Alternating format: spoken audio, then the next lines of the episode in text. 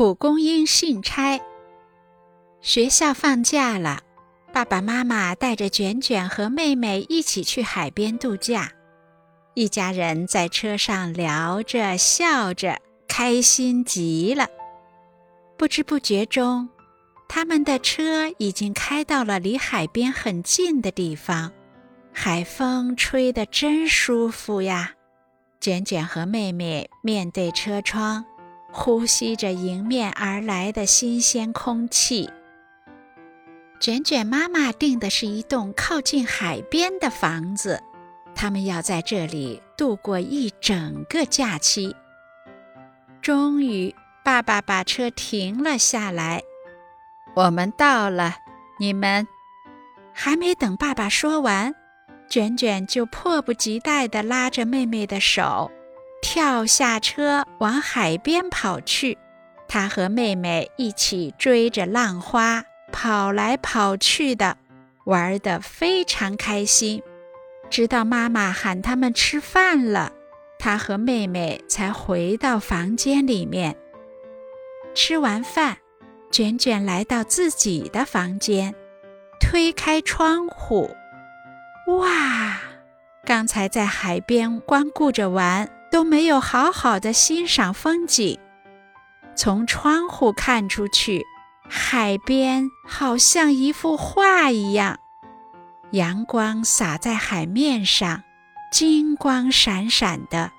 有几只白色的海鸥正在蓝蓝的天空中飞翔，风景真是太美了。第一天到海边。卷卷一家人都好兴奋，他们玩到很晚才回来睡觉。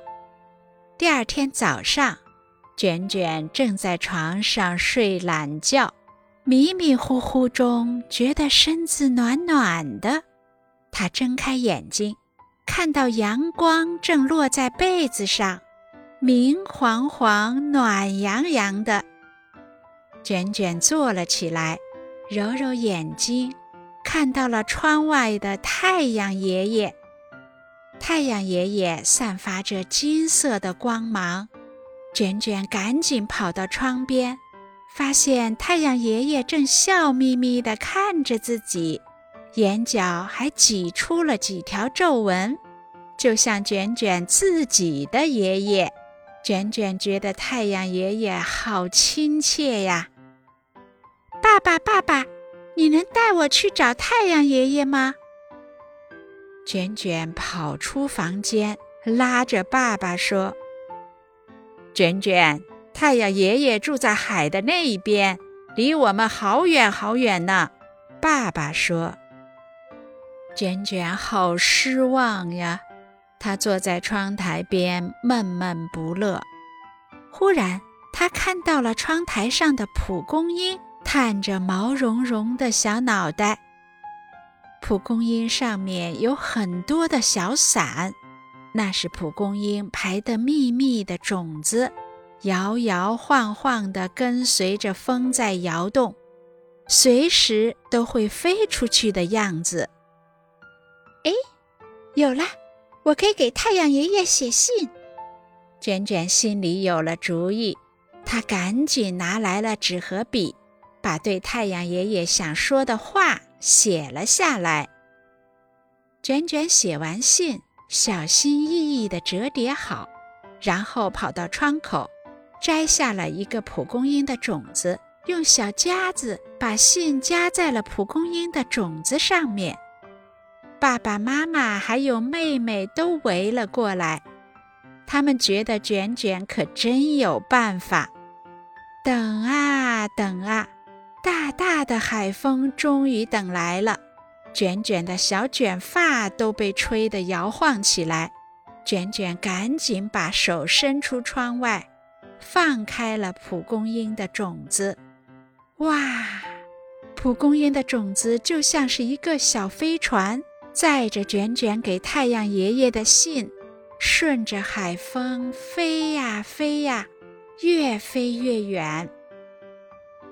太阳公公正在打盹儿呢，他突然觉得头上被什么东西碰了一下，睁开眼睛一看，原来是蒲公英的种子掉在了他的脸上。